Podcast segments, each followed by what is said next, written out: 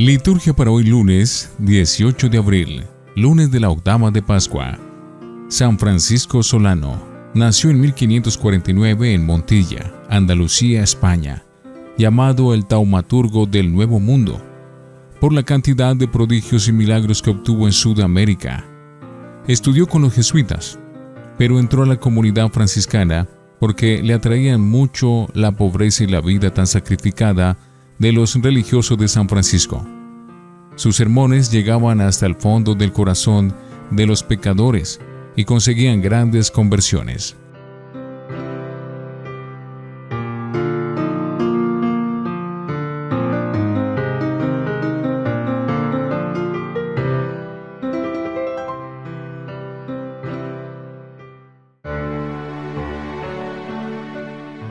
Antífona.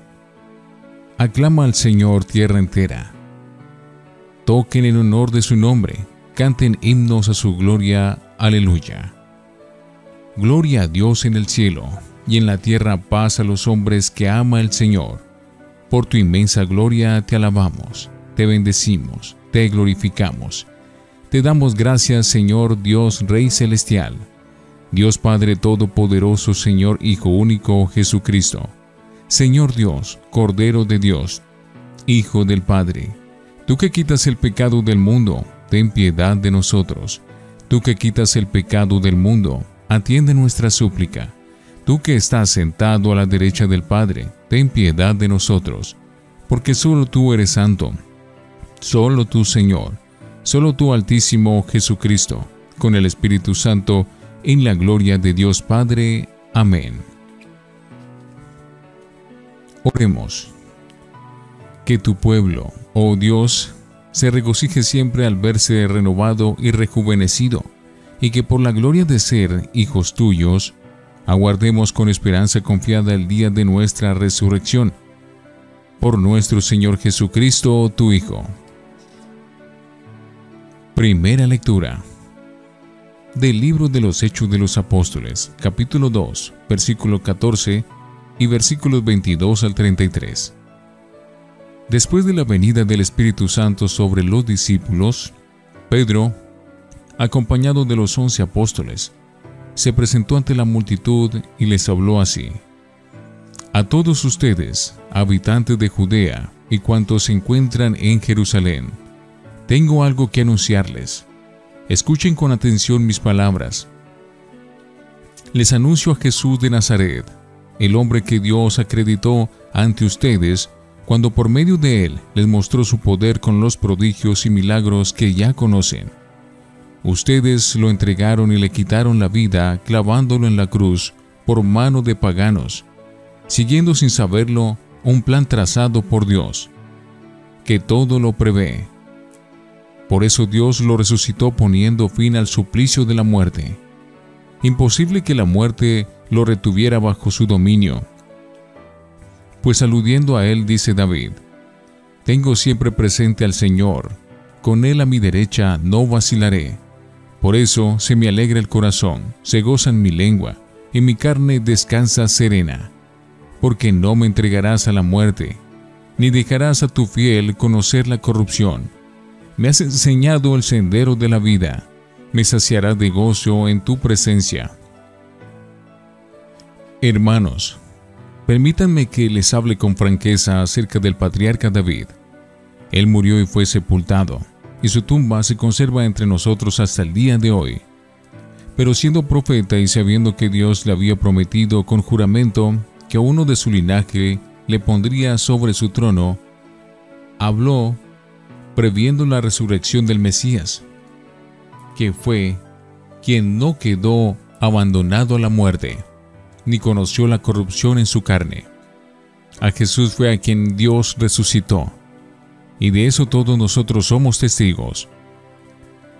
Exaltado, pues, a la derecha de Dios, recibió del Padre el Espíritu Santo prometido y lo derramó sobre nosotros. Esto es lo que están viendo y oyendo. Palabra de Dios. Te alabamos, Señor. Salmo 15 me has enseñado el sendero de la vida. Protégeme, Dios mío, que me refugio en ti. Yo digo al Señor, tú eres mi bien, el Señor es mi heredad y mi copa, mi suerte está en tu mano. Me has enseñado el sendero de la vida. Bendeciré al Señor, que me aconseja hasta de noche, me instruye internamente. Tengo siempre presente al Señor, con Él a mi derecha no vacilaré. Me has enseñado el sendero de la vida. Por eso se me alegra el corazón, se gozan mis entrañas y mi carne descansa serena, porque no me entregarás a la muerte, ni dejarás a tu fiel conocer la corrupción. Me has enseñado el sendero de la vida.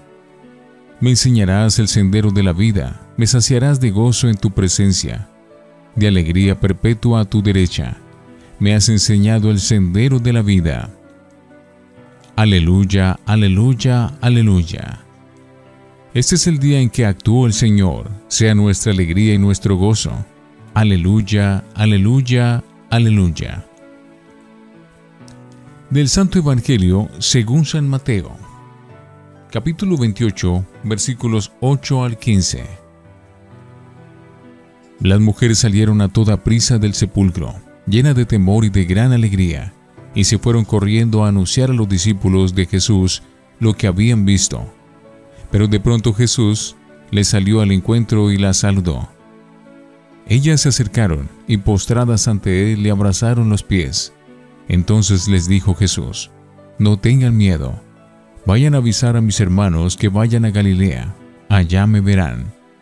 Mientras iban de camino, las mujeres, algunos soldados de la guardia fueron a la ciudad y contaron a los sumos sacerdotes todo lo que había pasado.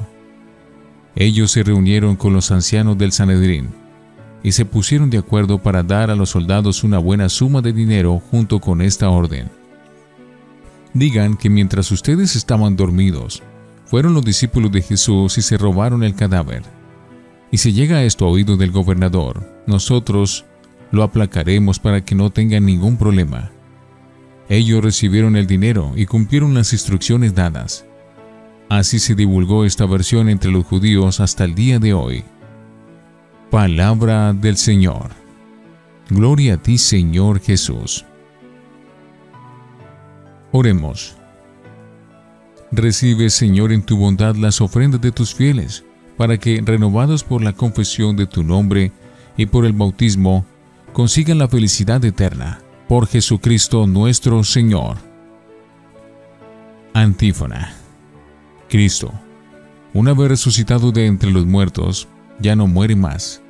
La muerte ya no tiene dominio sobre él. Aleluya. Oración después de la comunión. Te pedimos, Señor, que fructifique con abundancia en nuestros corazones la gracia del sacramento pascual, y que hagas dignos de tus dones a quienes hiciste entrar en el camino de la salvación eterna. Por Jesucristo nuestro Señor. Lección Divina. Oremos. La resurrección de Cristo es para nosotros la luz potente que nos da una nueva visión de nuestra existencia.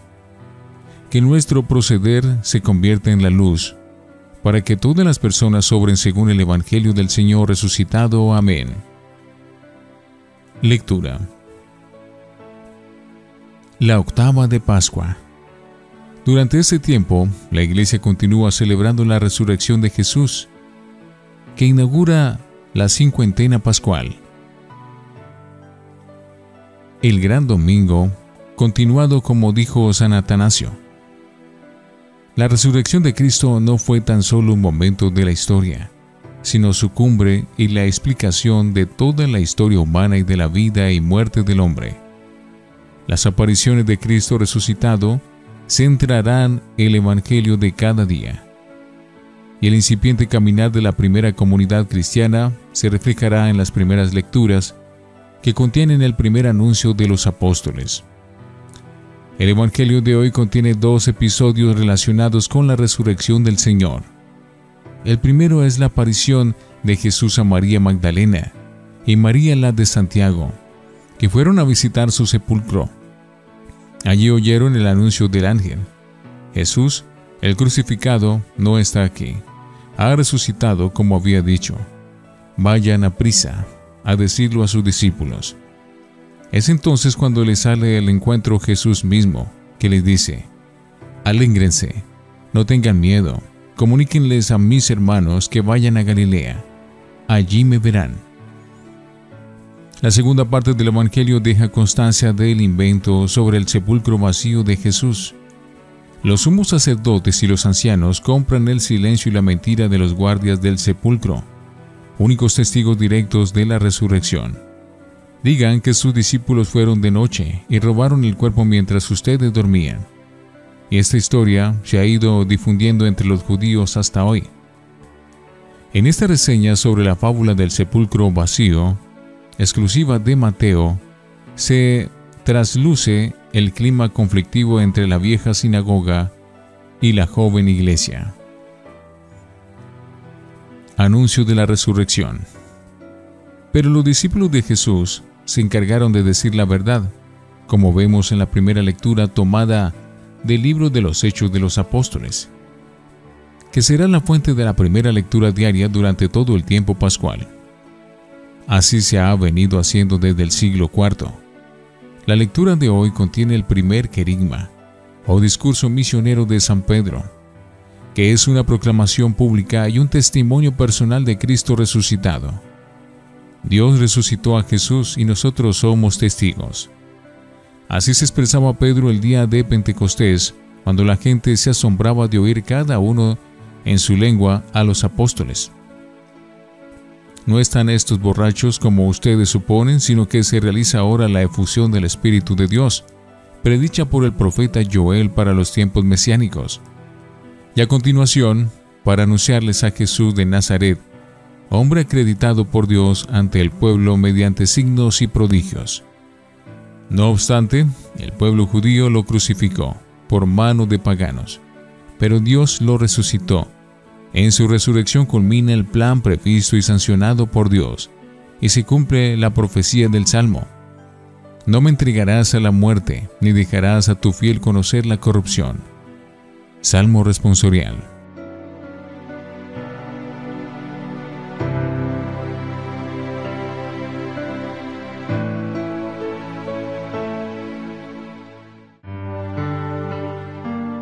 Para meditar.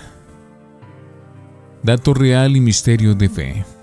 Continuar este testimonio apostólico de la resurrección de Cristo es el cometido de la Iglesia y de los cristianos de todos los tiempos. No podemos buscar entre los muertos al que vive, al viviente por antonomasia. La resurrección de Jesús, misterio central de nuestra fe, y dato cierto y real, aunque no verificable por los métodos de las ciencias, es el acontecimiento salvador que nos llena de gozo y que, basados en la fe apostólica de la Iglesia, hemos de creer, proclamar y testimoniar mediante nuestra vida de resucitados en Cristo. Testimoniar la resurrección de Jesús es afirmar en primer lugar que su situación personal cambió por completo, porque Dios Padre puso su firma y rúbrica a cuanto dijo e hizo Jesús cuyo camino era el del Padre mismo. Pero hay algo más. La resurrección de Cristo no se limita a Él solo, sino que de hecho inaugura una nueva era y un mundo nuevo, en el que no es la muerte quien tiene la última palabra, sino la vida sin fronteras para todo hombre y mujer que creen en el Hijo resucitado de Dios. Hoy nace el hombre nuevo, la nueva humanidad redimida con todo el esplendor con que salió en un principio de las manos de su Creador. Cuando confesamos a Cristo resucitado no decimos simplemente que su tumba quedó vacía, sino que vive para darnos vida. Por todo ello, anunciamos tu muerte, proclamamos tu resurrección. Ven Señor Jesús. Reflexionemos. ¿De qué maneras concretas podemos ser testigos de la resurrección en medio de una sociedad secularizada? Oremos. Señor, que en todo nuestro obrar se manifieste con claridad la vida nueva que recibimos en nuestro bautismo. Amén.